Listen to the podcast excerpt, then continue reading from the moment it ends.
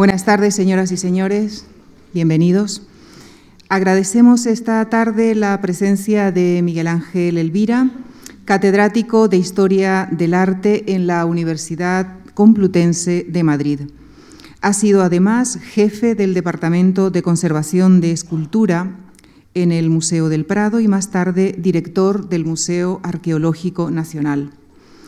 Ha desarrollado una actividad científica amplia y variada que incluye libros, artículos, exposiciones, tratando temas eh, centrados en la historia del arte y de forma preferente del ámbito griego, etrusco y romano.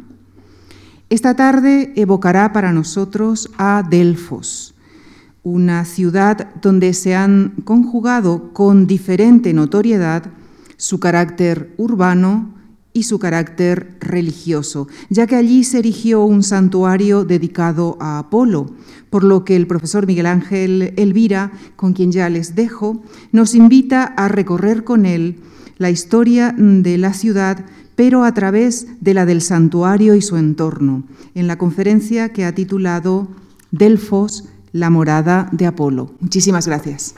Bueno, muchas gracias por la presentación, muchas gracias por haberme invitado a este ciclo en el que de algún modo pues mm, forma un poco un puntito aparte, sencillamente porque, como acaba de señalar eh, mi presentadora, Delfos, hombre, ciudad fue, pero aldeíta. Realmente, si Delfos ha pasado a la historia, es por ser un magnífico santuario con un pueblecito al lado que, ¿para qué nos vamos a engañar? Solo le servía para una cosa, para escoger a una ancianita del pueblecito y que cumpliese la función de pitonisa, pitia o adivina del santuario. Por lo demás, la pretendida ciudad de Delfos no tuvo nunca una importancia Bien, empecemos sencillamente situándonos. Aquí tenemos Delfos, en el centro de Grecia. El centro de Grecia, y como veremos en su momento, en el centro del mundo, ya que Zeus decidió enviar dos águilas, cada una desde un extremo del mundo, para ver dónde estaba el centro y las dos se pegan un golpe encima de Delfos.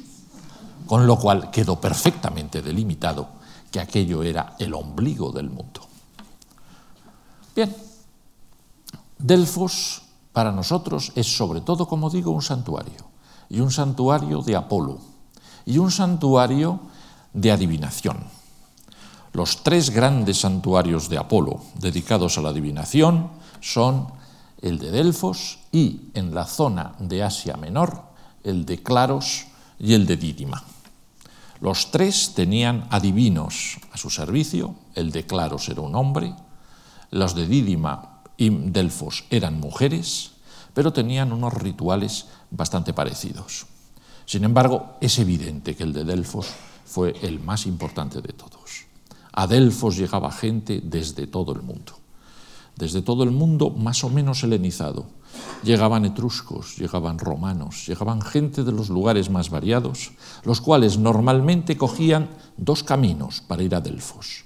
O bien partían desde Atenas, Tebas, etcétera, que es lo que solimos hacer todos en autocar cuando vamos a Grecia, o bien entraban por mar a Delfos. Entraban por el Golfo de Lepanto, de resonancias bélicas para nosotros y desde ahí subían hacia Delfos. Vamos a tomar nosotros ese camino. Entramos, entramos en principio por el llamado hoy Golfo o Bahía de Itea, que está abierto al Golfo de Corinto y que tiene al final el puerto de Delfos, que hoy en día es Itea. Antiguamente era Cirra, pero estaban prácticamente en el mismo sitio. A partir de ese golfo vamos subiendo y vamos subiendo todo el valle del río Plisto o Pleistos. En la parte baja el río era más plano, dejaba espacio, según nos cuentan los historiadores y geógrafos antiguos, para que allí abajo se, se colocase el hipódromo, para los Juegos Píticos. Ahí abajo, por tanto, cerca de la costa, en un espacio que todavía no se ha descubierto, corrían los caballos que dirigió victoriosamente el auriga de Delfos en su debido momento. Después vamos subiendo y llegamos a uno de los paisajes más bellos, más magníficos que yo recuerdo de toda Grecia. Siempre se dice que los griegos escogían para sus santuarios lugares cuyo paisaje ya se prestase a la inspiración. Efectivamente es verdad. Muchos de los santuarios griegos están colocados en lugares magníficos. Otros no. Realmente hace falta mucha inspiración divina para sentir la presencia de la divinidad en Olimpia, por ejemplo. Pues plano, con un río y nada más. Pero otros son fascinantes. Y Delfos lo es por encima de todos. Realmente, Delfos es un lugar que asombra a todo aquel que se, dirige a él. Asombra porque está todo en pendiente. Es, es lo primero que, en lo que se fija todo aquel que va a Delfos y que se fijaban aquellos que iban a Delfos en la antigüedad. Esa especie de sensación de que desde el mar se iba ascendiendo hasta Delfos y desde la carretera de Atenas también se iba ascendiendo hacia Delfos. Había una sensación de pendiente, de que todo iba hacia arriba, de que todo iba hacia arriba y que efectivamente por encima de Delfos unas tremendas rocas, las rocas fedríadas, realmente cerraban la parte de arriba. Las rocas fedríadas son impresionantes desde Delfos. Aquí está tomada la foto desde el estadio de Delfos. Cierran realmente el conjunto de Delfos y fueron siempre un peligro para Delfos, en el sentido de que Delfos está en una zona, como toda Grecia, de carácter volcánico y cada X tiempo, cada X siglos, un terremoto hacía caer un montón de piedras de las, de las rocas fedríades sobre Delfos. Y para pasmo de los pobres griegos, que no sabían por qué los dioses jugaban a, a romperse sus propios templos, pues hundían los templos y había que volverlos a reconstruir. Insisto en este detalle, vamos a ver un Delfos que es un Delfos histórico, un Delfos que sufre a lo largo de su historia varios derrumbes, varios terremotos, que hacen que quien visita Delfos en una época se encuentra un Delfos distinto del que lo visita en otra época, sencillamente porque se han hundido unas cosas, se han reconstruido otras, etcétera, etcétera. Es uno de los problemas más graves que se plantea el arqueólogo que excava Delfos. Es decir, bueno, ¿qué Delfos voy a encontrar? ¿Eh? ¿El Delfos romano? ¿El Delfos helenístico? ¿El Delfos clásico? ¿El Delfos arcaico? Por curioso que parezca, generalmente se encuentra uno el Delfos arcaico y lo vamos a ver después. ¿Por qué? Porque es el que quedó aplastado por las rocas en tiempos inmemoriales, mientras que los más tardíos estuvieron a, expensas de que la gente les robase las piedras. Y entonces han llegado menos hasta nosotros. Bien, por encima de las rocas fedríades ya llegamos al, a lo más alto, al Parnaso, Parnaso nevado, que hoy en día hay que reconocer que la nieve del Parnaso la utilizan los atenienses para esquiar, pero que en la antigüedad era algo infinitamente más importante. Allí vivía Apolo, allí vivían las musas, allí vivían toda una serie de genios de la naturaleza que asombraban a los griegos y les daba miedo acercarse a ellos. Justo a los pies de la cumbre había un lugar que todo el mundo iba a visitar de forma reverencial. Era el antro coricio, lo describe Pausanias, era una cueva magnífica, grandiosa, a la que llegaba bastante bien la luz hasta bastante profundidad, pero que asombraba a todos los visitantes porque tenía enormes conjuntos de estalactitas y estalagmitas. Es decir, debía de ser una cosa que al griego que no estaba acostumbrado a la espeleología, pues le resultaba una cosa por lo menos llena de misterio mayor misterio que se añadía a la figura de las musas que inspiraban, o a, la figura de Apolo que resplandecía desde los cielos. Bien, este es el ambiente en el que nos vamos a mover.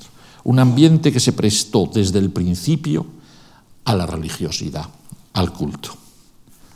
De hecho, sabemos que el santuario de Delfos tal y como nosotros lo conocemos, empieza realmente a funcionar hacia el siglo VIII antes de Cristo, hacia la época de Homero, un poco antes de la época de Homero. Los restos no nos permiten hablar de algo anterior, pero sí que nos han quedado restos de época micénica, que nos muestran que allí hubo una población, incluso tenía una muralla, que dicho sea de paso pasaba justo por debajo del templo, y que esa población, aunque no tenía el típico palacio micénico, era solo un conjunto de casas, sí que debía de tener un culto bastante importante porque han aparecido, sobre todo, grandes tinajas llenas de exvotos, lo cual permite pensar que ya los micénicos rendían culto de algún modo a alguna energía natural. Si hacemos caso a los griegos clásicos, esa energía natural era muy clara, era Gea, la tierra, sencillamente. Gea, para los griegos clásicos, había sido la primera propietaria del santuario que después ocuparía Apolo. Gea tuvo siempre como ayudante y atributo, al fin y al cabo es la diosa de la tierra, es la tierra, un animal tan terreno, tan subterreno como una serpiente, la serpiente pitón. Y ahí estaba la buena de Gea, ahí estaba con su serpiente, y según se nos dice, tuvo al principio ya alguna adivina. Esa adivina para unos fue Temis, diosa de la justicia o diosa de la ley natural, para otros fue Sibila, la primera adivina que recibió ese nombre y de la que después hablaremos con mayor tranquilidad. Por ahora, lo que vamos a hacer es entrar en el santuario. No voy a ser nada original voy a recorrer el santuario. Y el santuario solo se puede recorrer de una forma, porque no hay otra. Porque si se recorre de otra es cayéndose de las fedríades y matándose. Es decir, no tiene más que una entrada el santuario y es la entrada a la que se llegaba tanto si se venía desde Atenas como si se subía subiendo el río desde, el mar. Al final siempre que había que hacer la misma entrada. Y es por tanto la que todo el mundo en la antigüedad hizo, la que se nos ha descrito y la que vamos a hacer. Para este primer tramo de la visita vamos a seguir a, la gran guía turística griega de toda la vida, a Pausanias. Pausanias, allá hacia el año 160, a caballo entre el reinado de Antonino Pío y Marco Aurelio, recorrió toda Grecia, y se dedicó a hacer una especie de, pues, no me meto en los detalles, una especie de guía turística para quien quisiese visitar Grecia. Su tono es el de guía turística, pero erudita. Es decir, va diciendo lo que va encontrando por el camino y de vez en cuando dice, ah, por cierto, y esto responde a esta leyenda, pumba, y nos cuenta la leyenda, sencillamente. Hay tramos en los que pasa corriendo porque parece que no le interesan, otros en los que se queda parado, probablemente porque le llovía esa tarde y se metió a cubierto y se puso a escribir. Realmente no se sabe muy bien por qué dedica tantas páginas a unas cosas y otras parece que sencillamente no dice nada. Y en el caso de Delfos, pues lo cierto es que nos da la impresión de que quería llegar enseguida al santuario. ¿Por qué? Porque cuando se acerca a Delfos, a la entrada de Delfos está el santuario de Atenea Pronaya, el cual, pues hombre, hoy en día se acerca uno a verlo porque por lo menos tiene reconstruida la tolos o, templo redondo del santuario de Atenea Pronaya. Pero lo cierto es que nuestro buen Pausanias no dice casi nada. Entrando en la ciudad dice, hay varios templos sucesivos. El primero estaba en ruinas cuando lo vi. Insisto en este pequeño detalle. Los autores que vamos a ver hoy, que son Pausanias y después Plutarco, son señores que ven el santuario ya en decadencia y que inciden en ello. Se dan cuenta que en el siglo II después de Cristo, que es cuando lo ven, el santuario ya está, ya está tocado. ¿eh? Ya hay partes que están en ruina, partes que están abandonadas. Y esto lo dice bien claramente, como digo. El primero estaba en ruinas cuando lo vi. El siguiente se encontraba vacío de imágenes y de estatuas. El tercero guardaba efigies de algunos emperadores romanos. Y el cuarto respondía a la advocación de Atenea Pronaia. Ese por lo menos tenía, por lo menos, según nos dice, alguna imagen de bronce. Bien, después de ello, sigue y dice, junto al santuario de la Pronaya hay un santuario del héroe Fílaco. Este Fílaco era muy famoso entre los delfios por haberles ayudado durante la invasión de los persas.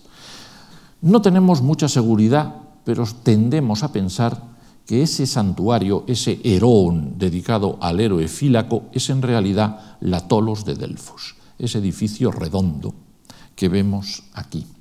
Ese edificio que reconstruido es esta obra, verdaderamente fue una obra muy importante en su época, fue hecha a principios del siglo IV antes de Cristo por un arquitecto llamado Teodoro de Fócide, el cual se escribió todo un tratado para explicar lo bien que le había quedado la Tolos. Y verdaderamente se lo merece. Es decir, fue una obra realmente interesante, tanto el edificio como el tratado. El tratado, todavía siglos después, Vitruvio lo, estudia y lo comenta. Es decir, debía de ser una obra bastante conocida. Bien, nosotros seguimos, seguimos adelante y llegamos al gimnasio. Quien haya estado en Delfos más o menos irá siguiendo. Si no, pues no os preocupéis tampoco. No hace excesivamente al caso, sobre todo para Pausanias. Pausanias es un hombre de la antigüedad y los tratadistas griegos y romanos tienen una eh, mala virtud al hablar de arquitectura y es que solo les interesan los templos. La arquitectura civil no les interesa en absoluto. Y entonces, nuestro buen Pausanias pasa por el gimnasio sin hablar del gimnasio se limita a decir, en el sector del gimnasio que está al aire libre, hubo al parecer en épocas antiguas un bosque. Ulises fue herido allí encima de la rodilla por un jabalí. Punto. Eso es todo lo que, todo lo que dice del gimnasio. Lo único que interesa es que Ulises se hizo allí la famosa rodilla que cuando volvió a Ítaca descubrieron que era Ulises precisamente por la herida que llevaba en la rodilla. Es todo lo más que se le ocurre. Para nosotros, en cambio, realmente es fascinante este gimnasio, porque es el gimnasio más antiguo que nos ha llegado de Grecia, del siglo IV antes de Cristo, y con todos sus elementos. Aquí en primer plano lo que veis, aunque queda muy poco de las columnas, es la pista cubierta para entrenarse en las carreras, lo que se llamaba el xistos. Y al lado hay otra pista, que la veis más abajo, lo que se llamaba el paradromis, que servía para entrenarse cuando no llovía. Es decir, verdaderamente tenemos todas las formas de entrenarse. Todos los demás espacios son espacios que están pensados precisamente para los entrenamientos, porque no podemos eh, olvidar que desde principios del siglo VI a.C.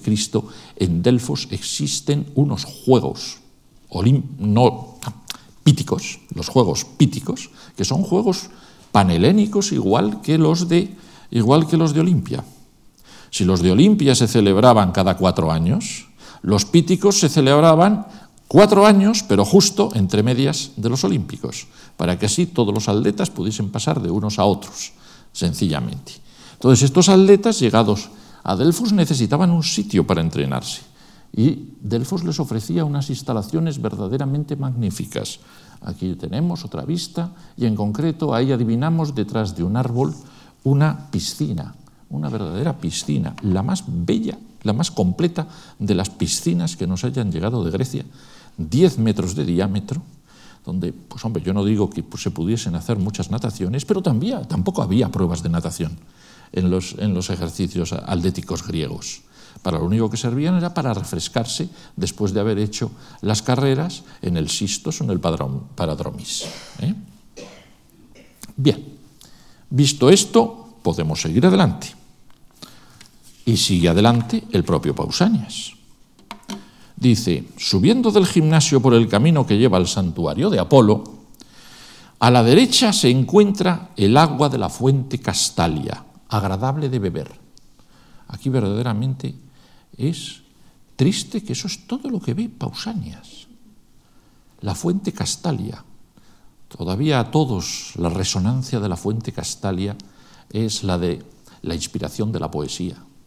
Todo poeta del siglo XVI, XVII o XVIII bebía mentalmente en la fuente Castalia que le ofrecía a Apolo con su benevolencia, acompañado por todas las musas en su Parnaso.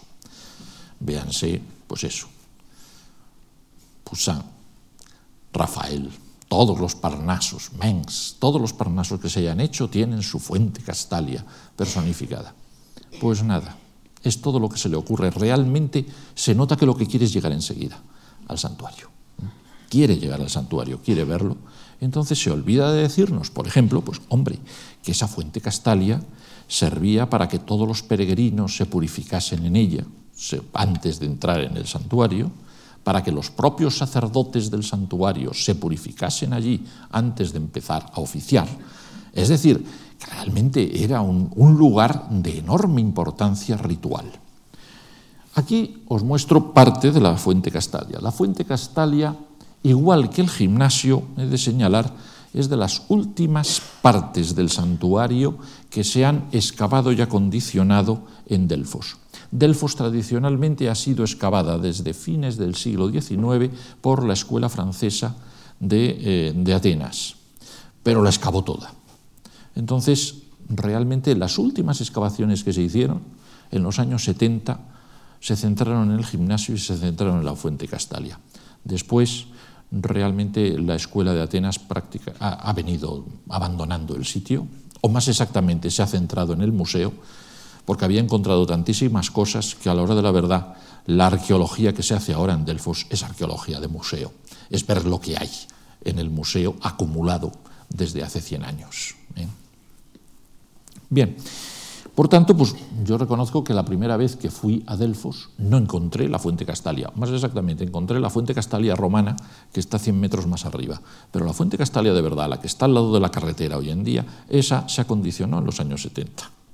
y es la que os muestro aquí. Y ya llegamos a la entrada del santuario. Al llegar a la entrada del santuario vamos a cambiar de guía. Vamos a cambiar de guía. Pausanias es muy aburrido, de verdad. No, lo dice todo, lo dice todo, pero es muy descriptivo, es, verdaderamente es una guía, es una simple guía de turismo, Pausanias. Cambio ahora vamos a coger otro guía, y otro guía infinitamente más interesante. Es Plutarco. Plutarco es mucho más interesante. Plutarco es anterior a Pausanias. Pausanias escribe, como digo, hacia el año 160 a.C. Plutarco es un señor que nace en la época del emperador Claudio, prácticamente, en el año 45 después de Cristo. Es un señor de Queronea, un señor de, una, de la zona cercana a Atenas, de familia bien. No hay noticia de que diese golpe en toda su vida. Verdaderamente debía de tener terrenos familiares para vivir tranquilamente. Pero, hombre, de vez en cuando, cuando te sale un señor que no tiene nada que hacer, pero que tiene intereses, te puede salir un personaje, pues como Plutarco. Ya desde jovencito, ya desde niño, viendo que apuntaba maneras, sus padres me le enviaron a Esmirna para que estudiase literatura. Allí se estaba creando todo un movimiento literario que conocemos como la segunda sofística, de la que formaría parte el propio, eh, el propio Plutarco. Después debieron pensar que le interesaban muchas cosas y lo enviaron a Alejandría. Y allí estuvo y estudió. Fruto de ello sería un tratado maravilloso que se llama Sobre Isis y Osiris, que es, fue durante siglos el tratado más importante que conocieron los europeos sobre religión egipcia. Y luego pues volvió, volvió, volvió a Atenas, en Atenas estudió filosofía platónica con Amonio y tenía 22 añitos, era un estudiante de de carrera, digamos, cuando tuvo una, vamos, su primera gran consagración. Su maestro, Amonio, se lo llevó con él como ayudante para enseñar Delfos, es la primera visita que hizo a Delfos, para enseñar Delfos nada menos que a un emperador. Eh, corría el año 67 y Nerón estaba visitando, Italia, estaba visitando Grecia con lo cual tuvo el gusto de escuchar a su maestro hacer de Cicerone del emperador Nerón en una discusión que él recuerda siempre como que debió de ser tremendamente larga y erudita entre los dos personajes, Lo cual no obsta para que por otros lados sepamos que de esa, de esa visita Nerón sacó bastantes centenares de esculturas que se llevó a Roma desde Delfos, sin más, ¿eh? sin, sin pedirlas prestadas. A partir de ahí, la vida de, Plutarco será una vida cada vez más cercana al mundo romano, hará varias visitas a Roma, sobre todo para buscar datos para la que será su gran obra, su obra magnífica, la que todos conocemos, las vidas paralelas de Plutarco. ¿eh? Efectivamente, fue reuniendo datos y datos y datos sobre personajes famosos en, en todas partes. Y luego pues fue ascendiendo en puestos que todos adivinamos que, hombre, no debían de dar mucho trabajo. Eran todo cargos honoríficos. Pero entre esos cargos honoríficos solo nos interesa uno. Cuando yo era maduro, allá por, hacia el año 88-89, le nombraron sacerdote de Delfos. Quiere decir que Plutarco fue un señor que, aunque sea por razones funcionariales, se tuvo que conocer bien el santuario. Y efectivamente se conoció bien el santuario y nos da datos infinitamente más entretenidos que los de Pausanias a la hora de visitar este santuario. Vamos, por tanto, a partir de ahora, a ir dejando de lado al bueno de Pausanias y vamos a poner a Plutarco. Y antes que nada, ¿por qué os pongo a estos señores? Sencillamente porque son dos estatuas que en distintas épocas se han considerado retratos de Plutarco. Mentira los dos el señor de la izquierda es del siglo III antes de Cristo, por tanto, tres siglos antes de Plutarco. El señor de la derecha es más de la edad de Pausanias que de Plutarco. Es decir, ninguno de los dos parece que sea Plutarco, pero bueno, no habiendo retratos de Plutarco, me he limitado a poner los dos que se, les, se le atribuyen. Y vamos a entrar de manos de estos señores a ver el santuario. Vamos a entrar por la puerta, que está ahí, y vamos a ir siguiendo tranquilamente toda la vía sacra hasta llegar hasta el templo. Realmente, Martinsen tiene la teoría de que el urbanismo sacro de los griegos es un urbanismo eh, paisajístico, pintoresco, es decir, de absoluto desorden, y desde luego se inspiró en Delfos para hacer tal afirmación.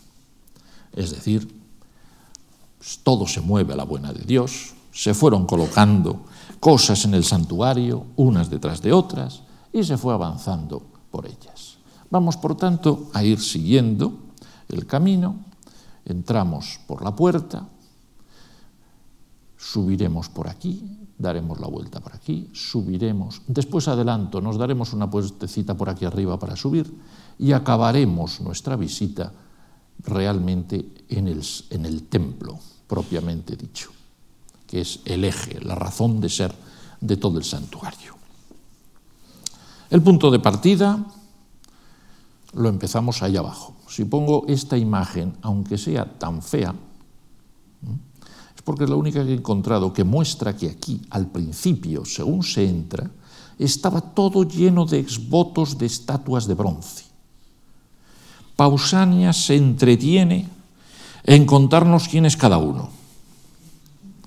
Y Plutarco nos da la razón, porque al hablar en sus tratados sobre, sobre Delfos, que tiene tres tratados sobre Delfos, uno de ellos es un recorrido por Delfos, cuando hace ese tratado de un recorrido por Delfos que se llama Sobre los oráculos de la Pitia, o bien sobre por qué la Pitia no profetiza ahora en verso, son los dos títulos que tiene ese tratado.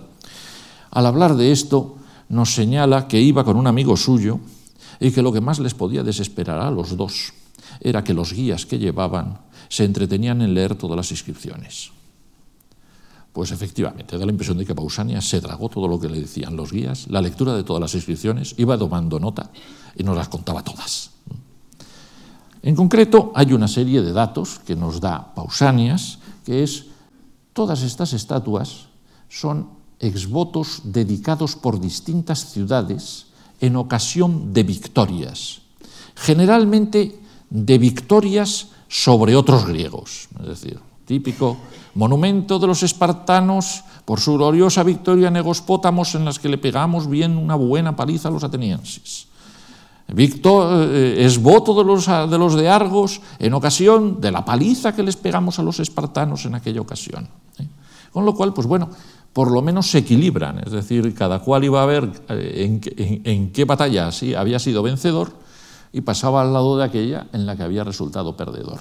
Pero una de estas obras, hace años, tuvo una cierta, tuvo una cierta importancia porque es la que eh, el conjunto de esculturas que, según Pausanias, se hicieron en conmemoración de la batalla de Maratón por parte de los atenienses y fue una obra juvenil de Fidias. Es curioso que cuando aparecieron los famosos bronces de Riache, hubo algunos investigadores que dijeron, ¿y si estos bronces de Riache son parte del famoso esboto que hizo Fidias para Delfos. Realmente no se ha seguido, ni mucho menos esto, pero os lo señalo porque es posible que alguien lo recuerde. Y sobre todo porque por el color azulado verdoso que tienen, nos, invitan a recordar que eh, precisamente Plutarco, cuando pasa por esta zona, señala que les chocaba a la gente cuando entraban por esa parte que los bronces se estaban haciendo, poniendo azulados, tomaban una, un tono azulado que les parecía anormal que apareciese. A raíz de esto, realmente hay un montón de discusiones, algunas de ellas muy entretenidas, del bueno de, de Plutarco sobre el estado de las esculturas. Algunas de ellas son entretenidísimas. En nuestra marcha estábamos ya frente a la estatua del tirano Hierón.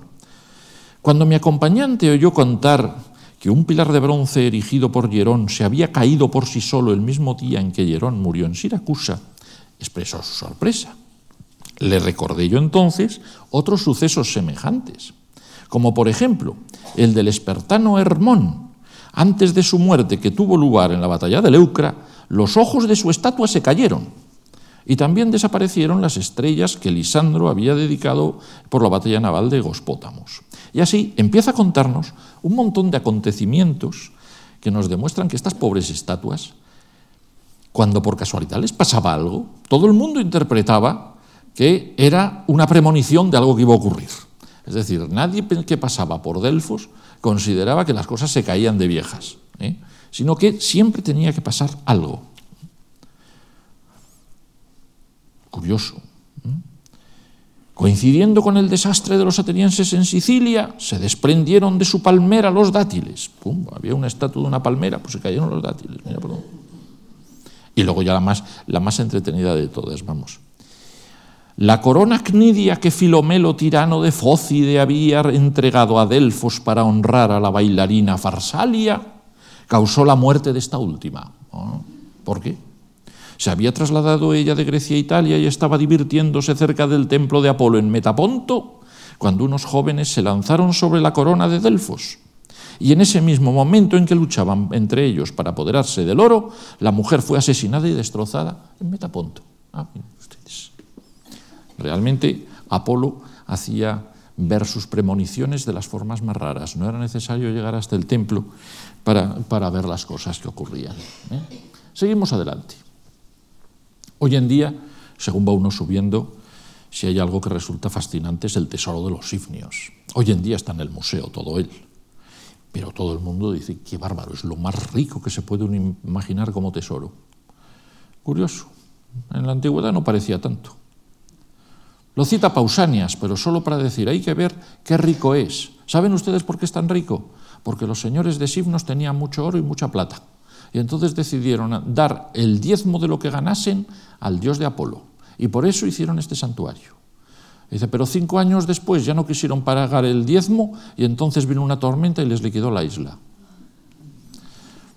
Realmente se lo debió de contar el Cicerone nosotros sabemos que realmente fue un asalto a la isla de Sifnos, la que acabó con la isla de Sifnos, su independencia y sus casas. Es decir, fue un destrozo tremendo, perfectamente fechado, 525 a.C., por lo demás. ¿no?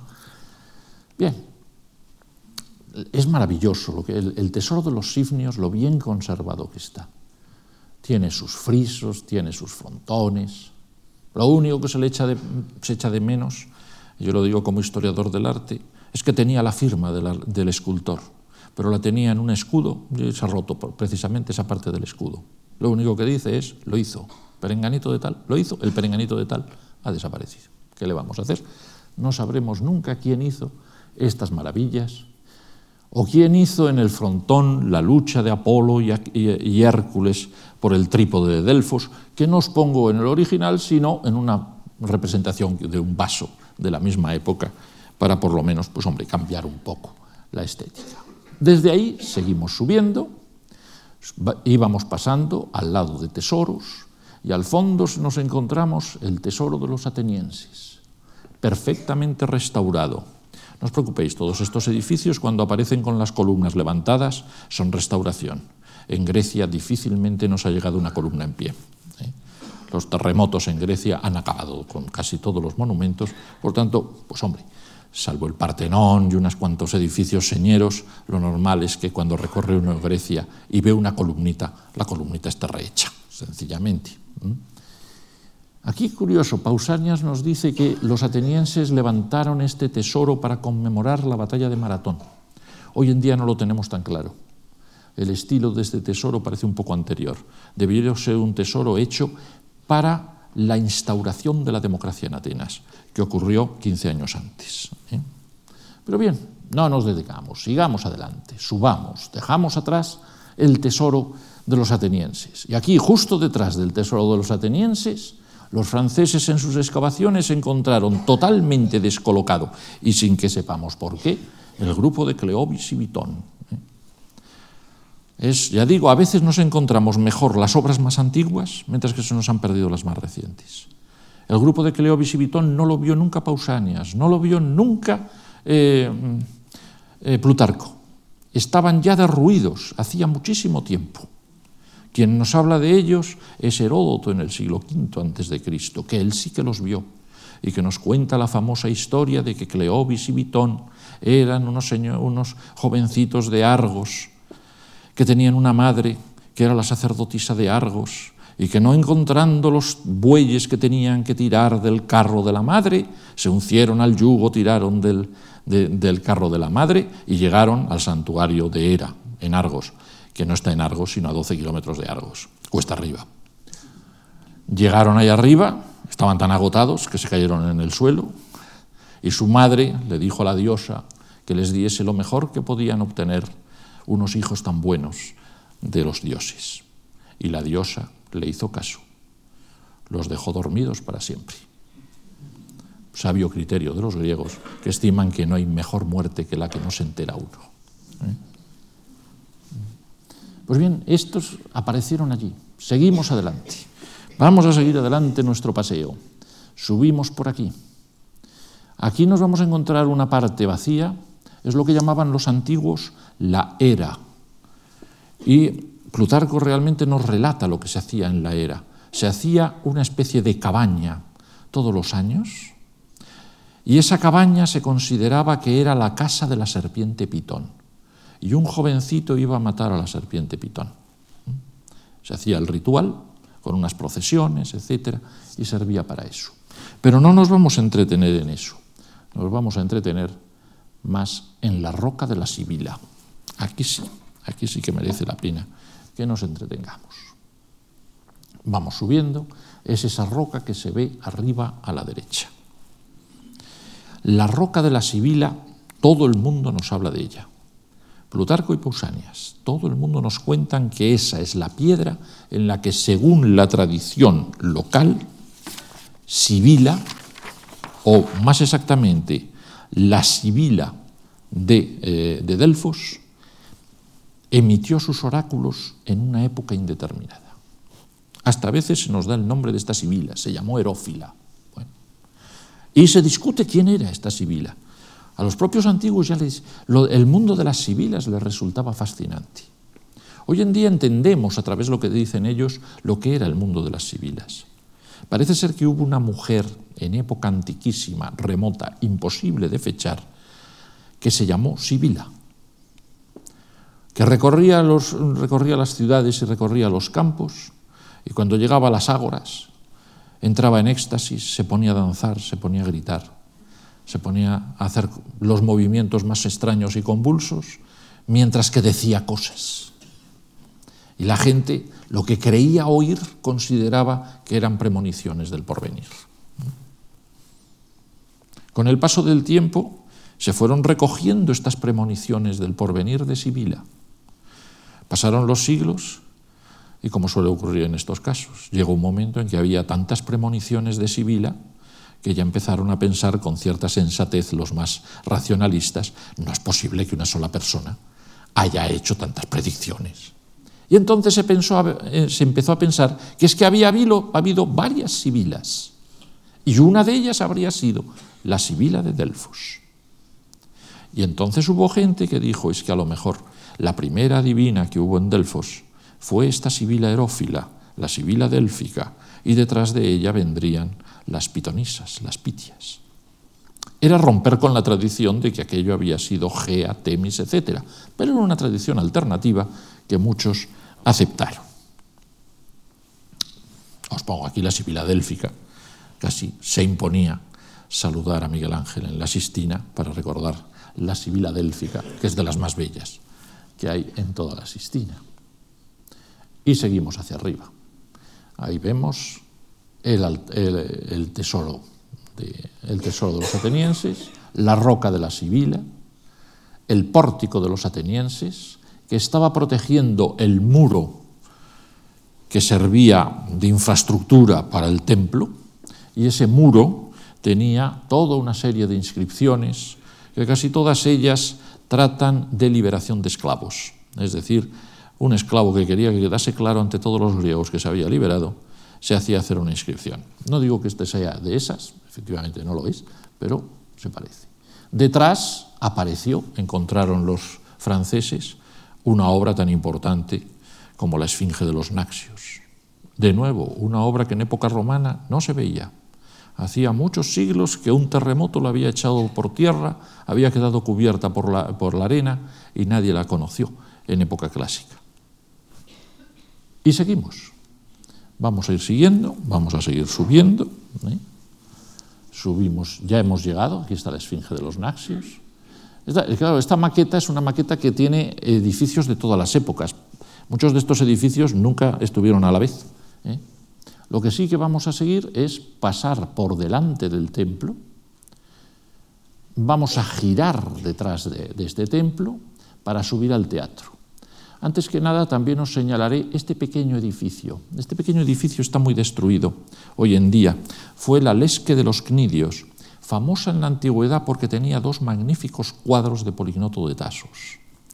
Era una especie de club de la gente de Cnido que venía, cuando venía aquí. Y por lo que se refiere a Plutarco, pues nos resulta interesante porque Plutarco sitúa en este lugar el tercero de sus tratados de carácter délfico, que se llama Sobre la desaparición de los oráculos. No se puede ser más decadente cuando se es sacerdote de un oráculo que escribir un tratado sobre la desaparición de los oráculos. Verdaderamente es una especie de sensación de que todo iba yendo mal. Vamos, por tanto, a dar la vuelta por detrás del, por detrás del templo. Ahí había una enorme cantidad de exvotos, de todo, de todo tipo. Es verdaderamente curioso, para mí es desesperante leerse esta parte, tanto en Pausanias como en, eh, en Plutarco, como en quien se quiera, y después ver lo que queda. Parece como que estuviese todo el mundo hablando de esvotos distintos. Da la impresión de que nosotros nos han llegado esvotos mucho más antiguos que los que estos señores vieron, y que los que estos señores vieron no nos han llegado en absoluto. La prueba más clara es que ninguno de estos autores nos cita, por ejemplo, las bailarinas de, la columna de Acantos, que es una obra verdaderamente maravillosa, atribuible a Praxíteles. En cambio, curiosamente, al lado existía otra escultura de Praxíteles que todo el mundo cita, nada menos que un retrato de su amada la Etaira Friné, todo el mundo cita la estatua de la Taira Friné. Hay quien ha llegado a decir que a lo mejor hasta era esto, que era interpretado como el retrato de su amante. Y las discusiones que tiene Plutarco, maravillosas discusiones que tiene Plutarco con los que vienen aquí, que vienen señores de Roma y dicen, esto es una, una imagen de culto a la perversión de los griegos que quieren festejar a una prostituta. Con la respuesta típica de otro, que dice, pues prefiero festejar a una prostituta que esas inscripciones que venimos viendo desde abajo, hecho del botín tomado a los, a los tal por los tal, hecho por los tal del botín tomado a los cual. Es decir, prefiero festejar una prostituta que festejar los miles de guerras que se vienen, que se vienen imaginando desde aquí abajo. ¿Mm? Nadie en la antigüedad nos cita la auriga de Delfos, por curioso que parezca.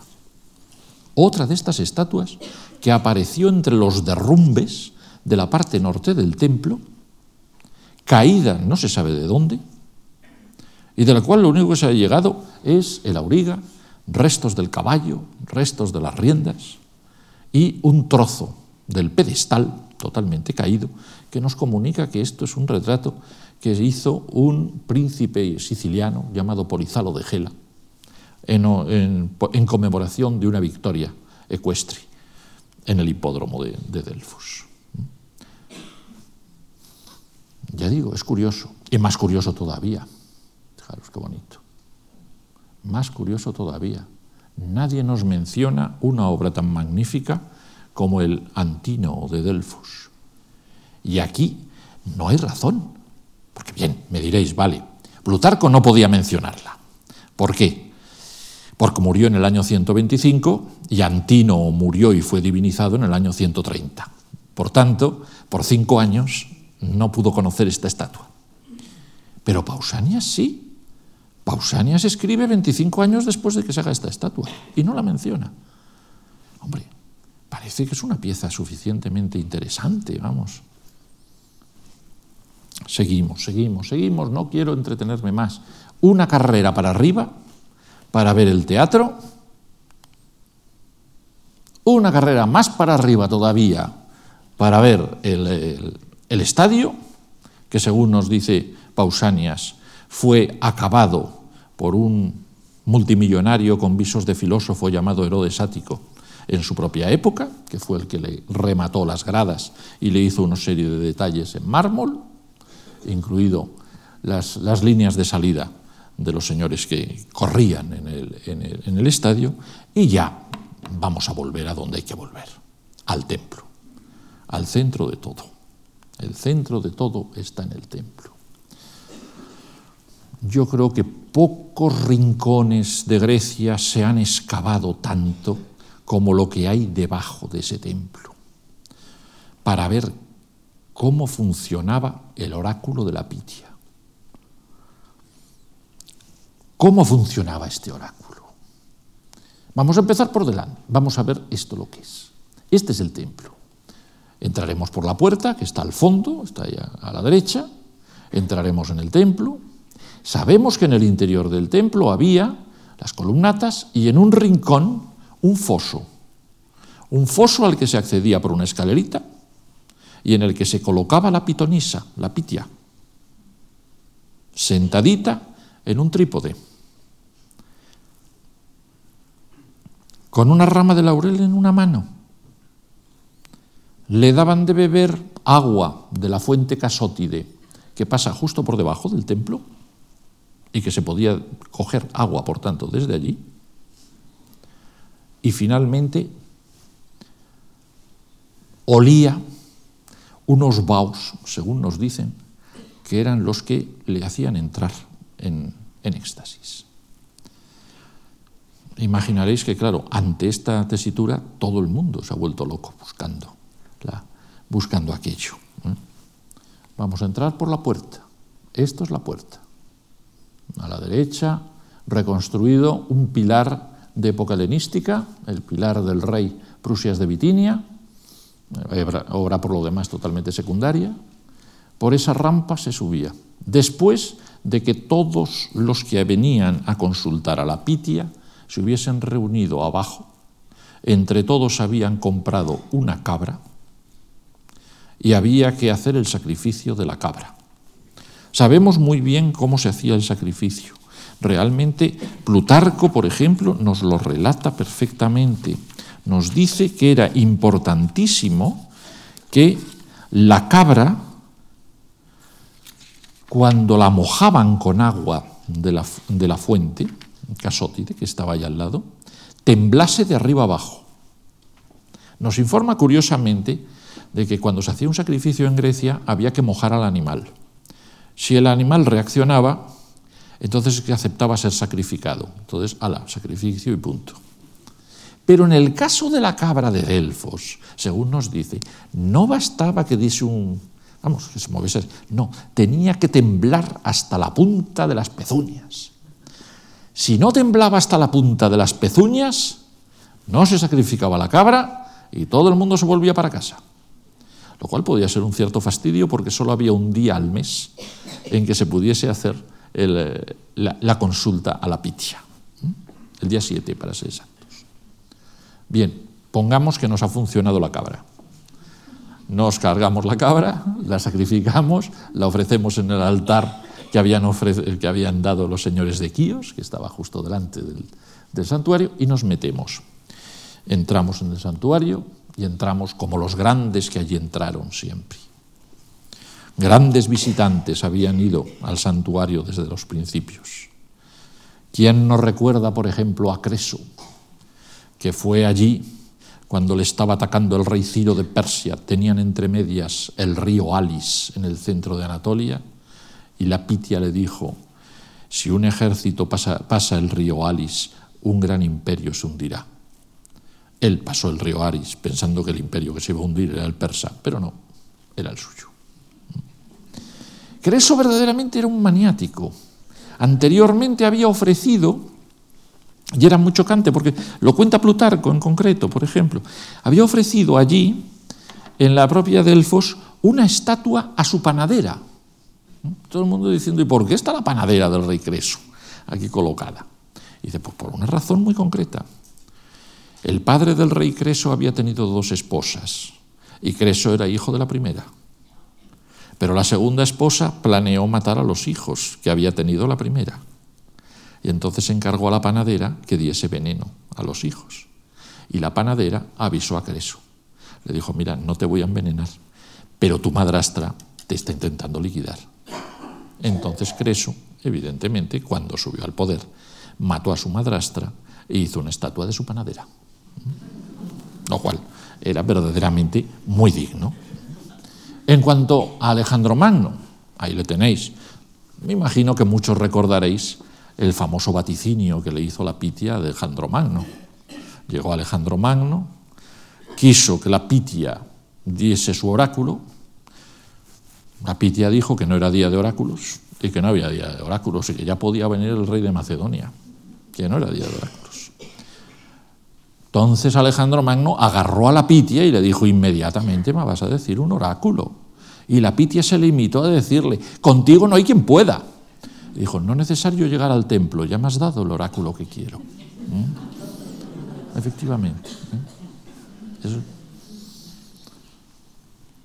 Bien, se contaban todas estas leyendas. Seguro que cuando se iba uno a consultar cualquier cosa, lo primero que se hacía era recontar. ¿Os acordáis cuando dijo la Pitia esto, cuando dijo la Pitia esto otro? Porque los oráculos de la Pitia son oscuros, siempre están en verso.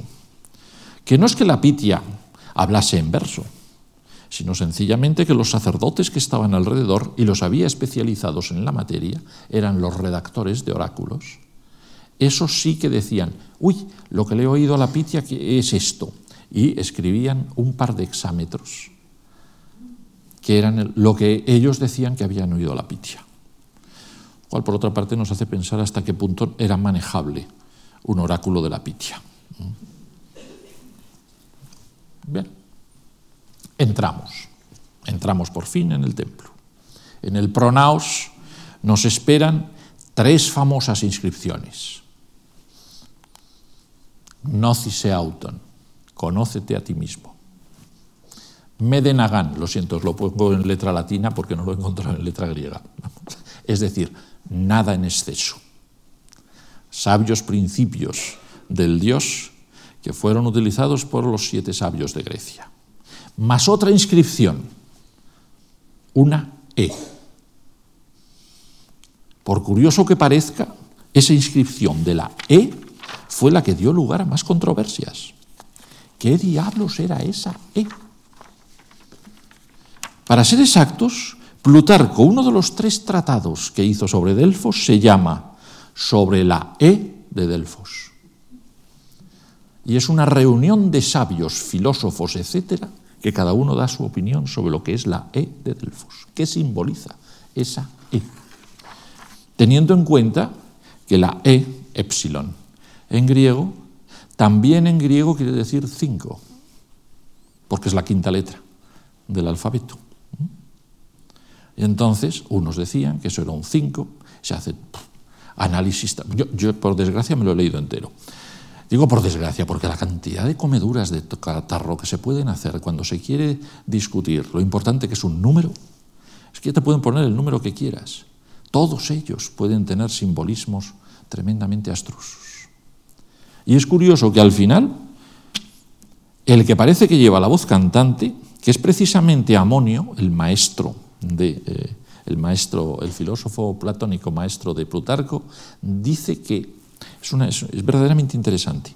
E es abreviatura de ei, que quiere decir eres. En una palabra, según dice, la divinidad Apolo es, mientras que el hombre se mueve. Pero realmente no deja de coincidir con algo que a todo el mundo le sonará, que es la formulación bíblica de quién es Dios. Dios es el que es. ¿eh? Yo no sé hasta qué punto podía llegar estos conocimientos a un filósofo del, griego del siglo II después de Cristo, pero no deja de ser coincidente este planteamiento. Seguimos adelante. Entramos en el templo. Todo el mundo nos dice lo que hay en el templo una estatua de Homero, una estatua de Dioniso, una serie de cosas, seguimos hacia adentro y finalmente llegamos al lugar donde se colocaba la pitia, al pozo donde se colocaba la pitia. Ahí todos sabemos que la cosa era muy fácil, era un foso. En el foso estaba la pitia, estaba una estatuita pequeña de Apolo en oro, la pitia se sentaba encima de un trípode, y como os he dicho antes, cogía su ramita de laurel, bebía su vasito de agua y entraba en éxtasis, según se nos dice, por los efluvios etéreos que salían de debajo de ella. El señor que consultaba no, parece ser que no la veía directamente, la veía detrás de una cortina, pero la veía moverse. Y alrededor de ella estaban sacerdotes que estaban viendo a ver qué es lo que oían y cómo podían interpretar las palabras balbuceadas por la pitia. Hoy en día se ha planteado realmente si esos efluvios qué eran, esos efluvios qué podían ser. Hay una cierta unanimidad por parte de todos los autores antiguos de decir que los orígenes del santuario, los orígenes de la adivinación en Delfos ocurrieron como siempre, en época remota indeterminada, in illo tempore, cuando pasó un pastor por allí con unas cabras, las cabras sintieron unos efluvios que venían de, una, de un foso y se pusieron a gritar, a saltar, a dar saltitos y a balar de una forma anormal. Acercándose el pastor, recibió los efluvios y se puso a predecir el porvenir. Eso nos lo cuentan todos. Debía de ser la leyenda oficial que te contaban en Delfos. Con pequeñas variantes todos nos lo cuentan. Hay quien dice que bueno, que luego vinieron los amigos del cabrero y todos predecían el porvenir. Bien, otros no lo dicen. Otros intentan explicar cómo de eso se pasa a la pitia. Porque claro, hay que pasar de eso a la pitia. No, todo aquel que llega ahí tiene capacidad de entrar en éxtasis. Y lo cierto es que se ha discutido desde siempre qué pasaba ahí, qué pasaba debajo del templo. Y hay dos teorías distintas. Yo no sé solucionarlas porque no he estado en las excavaciones para solucionarlas, pero me da la impresión de lo que han estado en las excavaciones, eh, no lo tienen tampoco del todo claro. Hay dos, dos versiones. Según unos, hay unas fallas, la falla de Kerna y la falla de Delfos, que pasan por debajo del templo y que es posible que en época antigua dejasen pasar efluvios volcánicos de los que nunca más se ha sabido. Pero hay que decir que Plutarco dice que los efluvios salen unos días sí y otros días no, y que se les ve salir cada vez menos. Ah. En cambio, opinión sistemática y taxativa de la escuela francesa que se ha hecho todas las excavaciones y que sigue haciendo las excavaciones y que ha vuelto a excavarse eso en el año 2009, es que ahí no hay falla, que eso no son nada más que los surcos por los que pasaba el agua de la fuente Casótide. Y que por tanto no hay nada por debajo. Y que por tanto los efluvios son un cuento chino.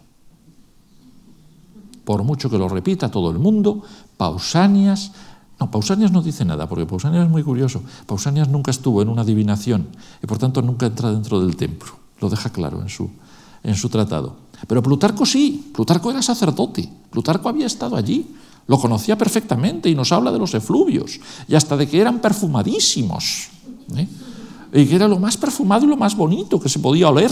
¿eh?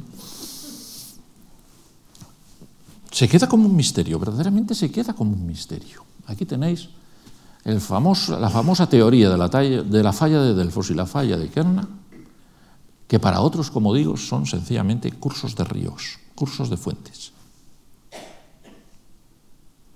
Y que por tanto pasan por debajo del, foso, porque de ahí sacaban el agua para que bebiese la, pitia, para que bebiese la pitonis.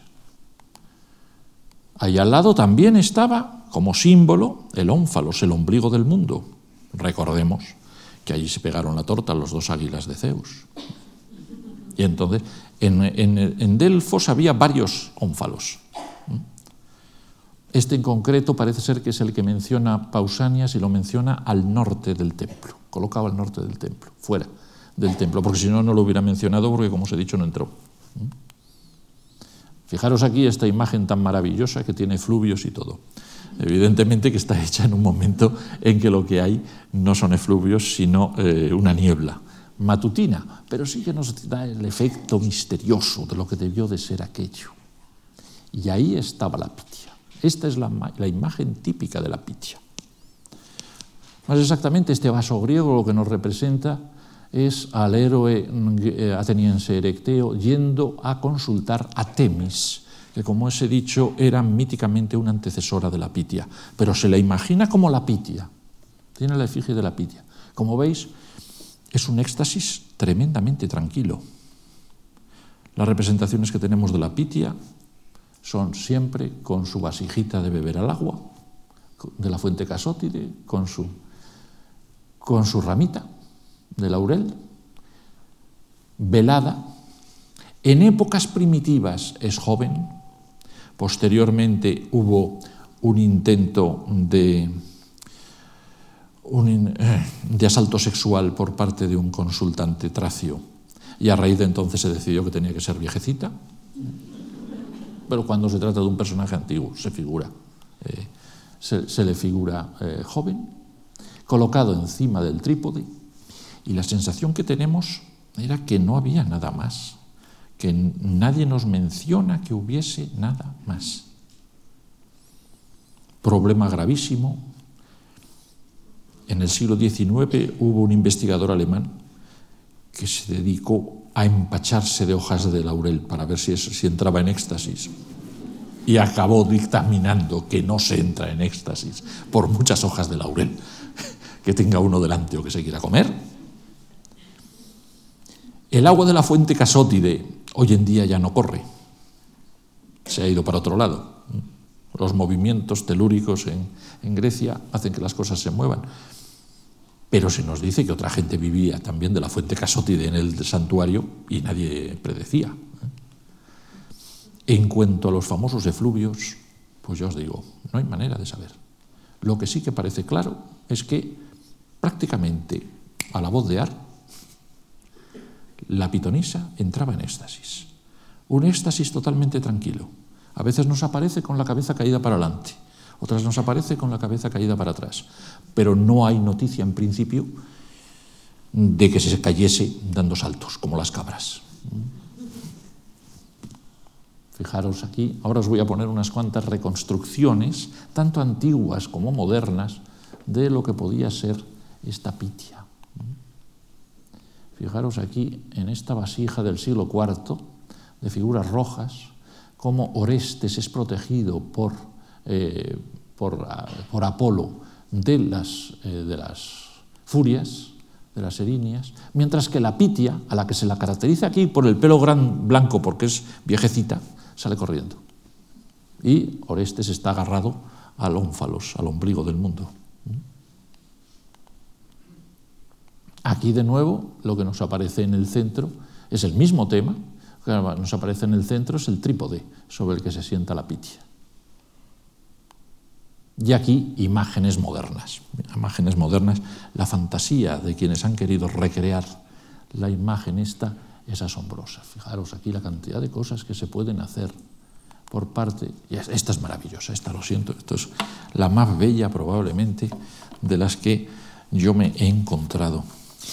Tanto es así que la voy a utilizar pues prácticamente para recordar, para recordar un acontecimiento que siempre se recuerda porque es tremendamente entretenido de Plutarco.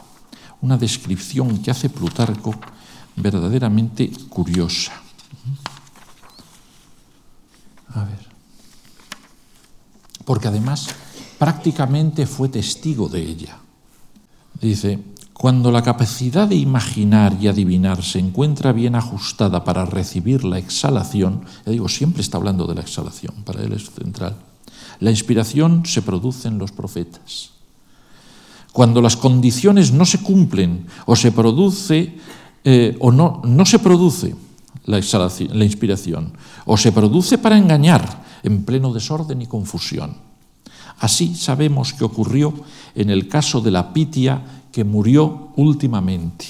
Posiblemente él estuvo. ¿eh? Habían acudido consultantes de lugares lejanos, pero según parece la víctima permaneció inmóvil e insensible a las primeras libaciones. Entonces los sacerdotes se excedieron en su empeño y apremiaron a la Pitia de modo que cuando ya estuvo totalmente, no, eh, apremiaron a la cabra, de tal de modo que cuando ya estuvo totalmente empapada y casi ahogada, se rindió. ¿Qué sucedió entonces con la Pitia? Bajó al oráculo, según dicen, resistiéndose y de mala gana. Enseguida se advirtió por la ronquera de su voz en, en las primeras respuestas que no se reponía igual que un barco agitado, estaba llena de un soplo mudo y maligno. Por fin, completamente fuera de sí, dio un grito confuso y terrible, se lanzó hacia la salida del templo y se tiró por el suelo. No solo huyeron los consultantes, sino el intérprete de los oráculos Nicandro y los sacerdotes que estaban allí. Poco después entraron y la encontraron inconsciente y a los pocos días murió. Realmente es muy misterioso todo lo que ocurría por allí. Dejémoslo, dejemos ya un Delfos que con el tiempo fue perdiendo importancia. El propio Plutarco dice, en mi época ya hay que reconocer que como Grecia está en paz, es la paz romana. No hay tiranos, no hay invasiones persas, no hay nada. Todos los que van a consultar el oráculo en el que yo soy sacerdote se limitan a preguntar, ¿puedo hacer este viaje? ¿Es conveniente que me, con, que me case con Periganita? hemos llegado a una época en la que, como él mismo dice, hace tiempo se utilizaban tres pitias, dos se turnaban y una estaba de reserva. Actualmente nos basta una y generalmente no tiene que trabajar mucho. Dos siglos más y cuando el emperador Juliano, el último emperador pagano, envía a su embajador Oribasio para que le diga cómo está Delfos, la Pitia todavía existe y le da su famoso último oráculo de la Pitia que todos recordamos. Decid al emperador, el vestíbulo decorado se ha caído por tierra. Apolo ya no tiene morada, ni laurel profético, ni fuente que hable. El agua parlante se ha callado. Y así se cayó el oráculo y hasta hoy.